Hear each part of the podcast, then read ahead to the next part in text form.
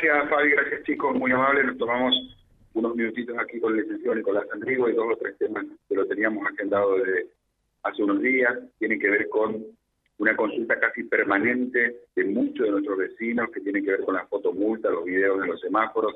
Claro, por ahí una percepción, estamos esperando el semáforo, pasa uno de los rojos y decimos, ¿qué está pasando? ¿Sirve, no sirve? Eh, eh, ¿Son suficientemente correctivas las multas? ¿No son? Bueno, es uno de los temas que tenemos en danza y lo otro lo que tiene que ver con el sistema de Bicicenda y cómo se está avanzando en esto. Los oyentes pueden aportar sus temas, lógicamente, y también, ¿por qué no? A pesar de que parece una historia tan reciente, eh, cuándo se va a avanzar y finalizar con, con la con la fallida demarcación de Camino de los de Madrid. Eh, Nicolás Rodrigo, buen día, ¿cómo va? Buen día, ¿cómo está Silvio para vos, el equipo y toda la audiencia? Bien, bien, gracias a Dios no, quiero ser autorreferencial, pero me pasó a mí. Estar esperando un semáforo que pasa en rojo como si nada, la foto multa, los videos. ¿Sirvió no sirvió? ¿Bajaron las estadísticas? Nosotros siempre contamos que antes de empezar con el sistema habíamos hecho un, una valoración, es decir, activamos el sistema en octubre y noviembre del 2021 en tres puntos, que era Belgrano y Patricio 10 y 9 de julio y Ave esos tres puntos donde activamos el sistema, habíamos registrado 1.856 infracciones una vez y 86 creo que era otra vez. 1.800, arriba de las 1.800 infracciones.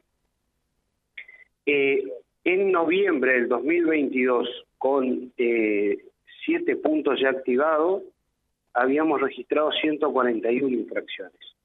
El sistema es eh, que te va a llegar el acta de infracción o si venís a, por algún motivo, te primero se envía por mail, es decir, el, mail que tenés registrado en la DNRPA, el registro de la propiedad del automotor, eh, y después, eh, si no te, te llega la, la, infracción a tu casa, te podés acercar al juzgado de falta y observar el video si te quedan dudas, porque uno tiene esa opción de de poder mirar el video, mirar el video y sacarse la duda respecto de si es que pasó en rojo o no. Yo, me ha pasado acá venir, tenía unos muchachos remiseros que no podían creer, miramos las infracciones y, bueno, quedó a la vista que, la conducción en roja a veces por apurado, por pensar que si el otro pasó yo puedo pasar, eh, la persona realmente pasó en rojo. Yo por eso te digo, a ver, la conducta se cambió. Estamos hablando de que en tres puntos teníamos 1.800 infracciones y hoy, en noviembre del 2022, estábamos en 141 infracciones en siete puntos. Ahora, eh, nunca vamos a llegar a cero. El cero no existe.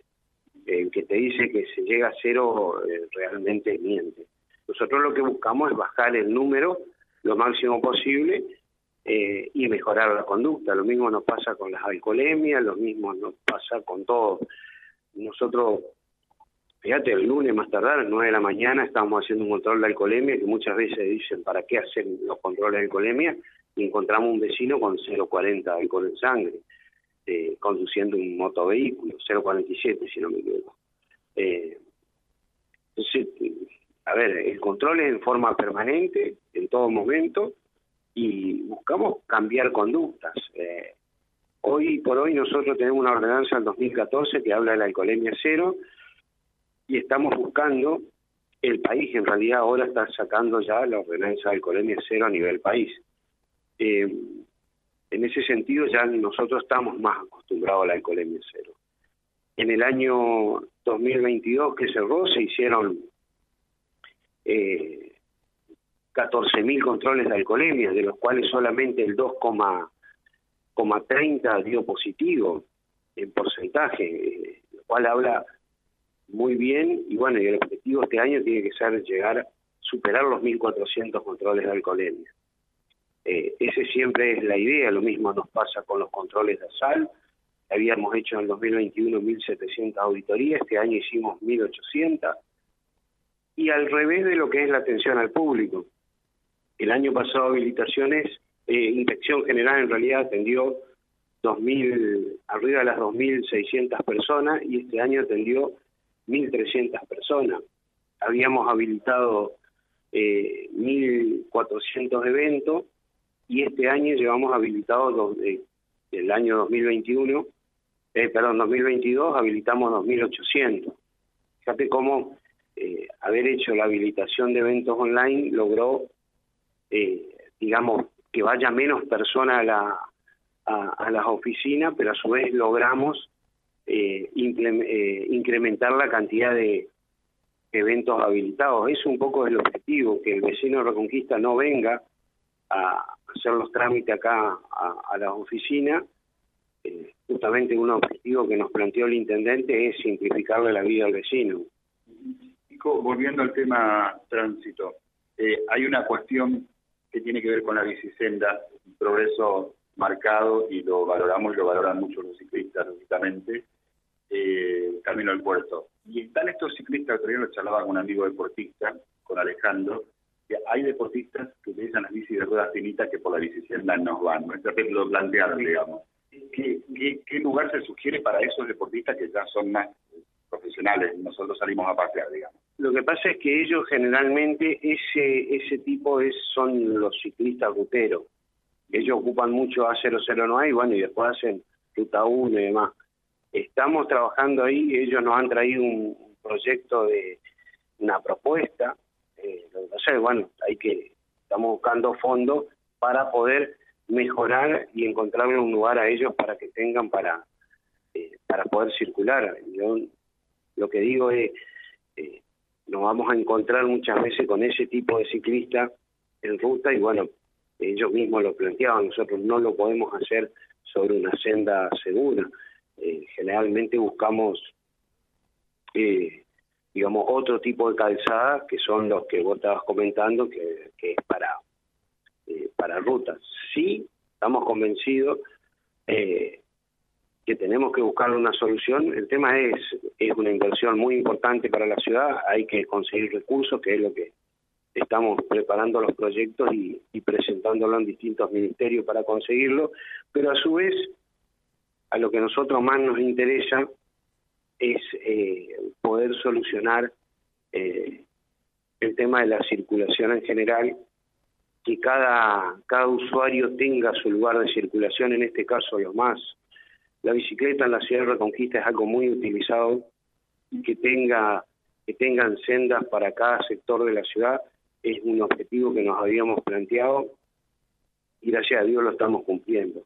Estamos ampliando toda la senda, eh, hemos cumplido un gran objetivo que era el Don Carlos, camino al puerto, que ya la estamos terminando, y, ahora se va a sumar lo que es eh, la 40, Boulevard Perón, eh, se está sumando a este sistema de, de, senda segura, y bueno, Héroes Malvinas, que una vez que, volvamos a tener de nuevo eh, algunos empleados que puedan realizar la pintura, bueno, van a quedar demarcadas, y poder realizar la señaléctica con los topes para, para distinguir de cada lado que va a tener un metro un metro de cada lado. Justamente la gestión que hacía el intendente era de no de seis metros la calzada, sino de ocho, para que nos queden sendas seguras de cada lado de, de, de Héroes de Malvinas.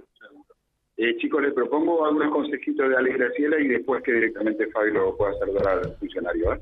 Nicolás, ¿cómo estás? Fabián Ramírez te saluda. Buen día, buen día, Fabián. Bueno, no, eh, lo mío es muy... Eh, tiene que ver con, con lo que arrancaba eh, Silvio. En algún momento ustedes hicieron un, un, análisis cuando todavía ni siquiera estaban funcionando los los radares y hablaron de una disminución de la velocidad en un altísimo porcentaje. ¿Cómo estamos hoy con el tema de las velocidades en los ingresos y egresos a la ciudad?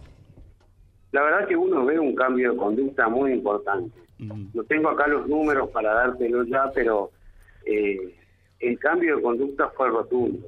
Más allá de que uno, justamente ayer hablaba con una vecina, bueno, le digo, sacamos los, los cinemómetros y, y comparemos. Yo me acuerdo cómo era antes y me acuerdo realmente la velocidad con la que se desarrollaban los vehículos y hoy tenemos un tránsito continuo, pero eh, digamos lento, que no es lento 60 kilómetros por hora. Eh, así que la verdad que el objetivo en general lo cumplimos y eso no, nos da a nosotros la tranquilidad de que, de que fuimos por el camino adecuado. A ver, si Ruta 11 vos le sumás la senda segura de, de un lado, le sumás eh, que reduciste la velocidad, eh, cambió totalmente lo que es el eh, en la circulación en ese sector, en ese sector. Lo mismo nos pasó con eh, con ruta 009, le sumamos la senda y a su vez el, el, el cinemómetro. Y lo mismo estamos haciendo con eh, la ruta 40 Boulevard Perón. Estamos ampliando ahora lo que son las sendas seguras, que calculo yo que esta semana la otra está saliendo la, la licitación y ya vamos a estar en condiciones de poder, eh, digamos, darle esa tranquilidad a los vecinos. Que, te vuelvo a repetir, la tranquilidad tiene que ver con la atención. Claro. La mayoría de los siniestros se dan por velocidad, alcoholemia o no prestar atención a la circulación. Claro. Nicolás, gracias eh, por atendernos. Muy amable. Cierra la nota, Silvio. Eh, un saludo grande para la gente de Avellaneda, que realmente tenemos una relación diaria con ellos en su cumpleaños, así que eh, desearles lo mejor y que, bueno, seamos creciendo los dos como ciudades, tanto Reconquista como Avellaneda, que, los vecinos realmente eh, de ambas ciudades se lo merecen. Perfecto, gracias Nicolás. Gracias Silvio. Hasta luego. Vía Libre, siempre arriba y adelante. Vialibre.ar, nuestra página en la web, a solo un clic de distancia. www.vialibre.ar. Vialibre.ar. Vía Libre, siempre en positivo.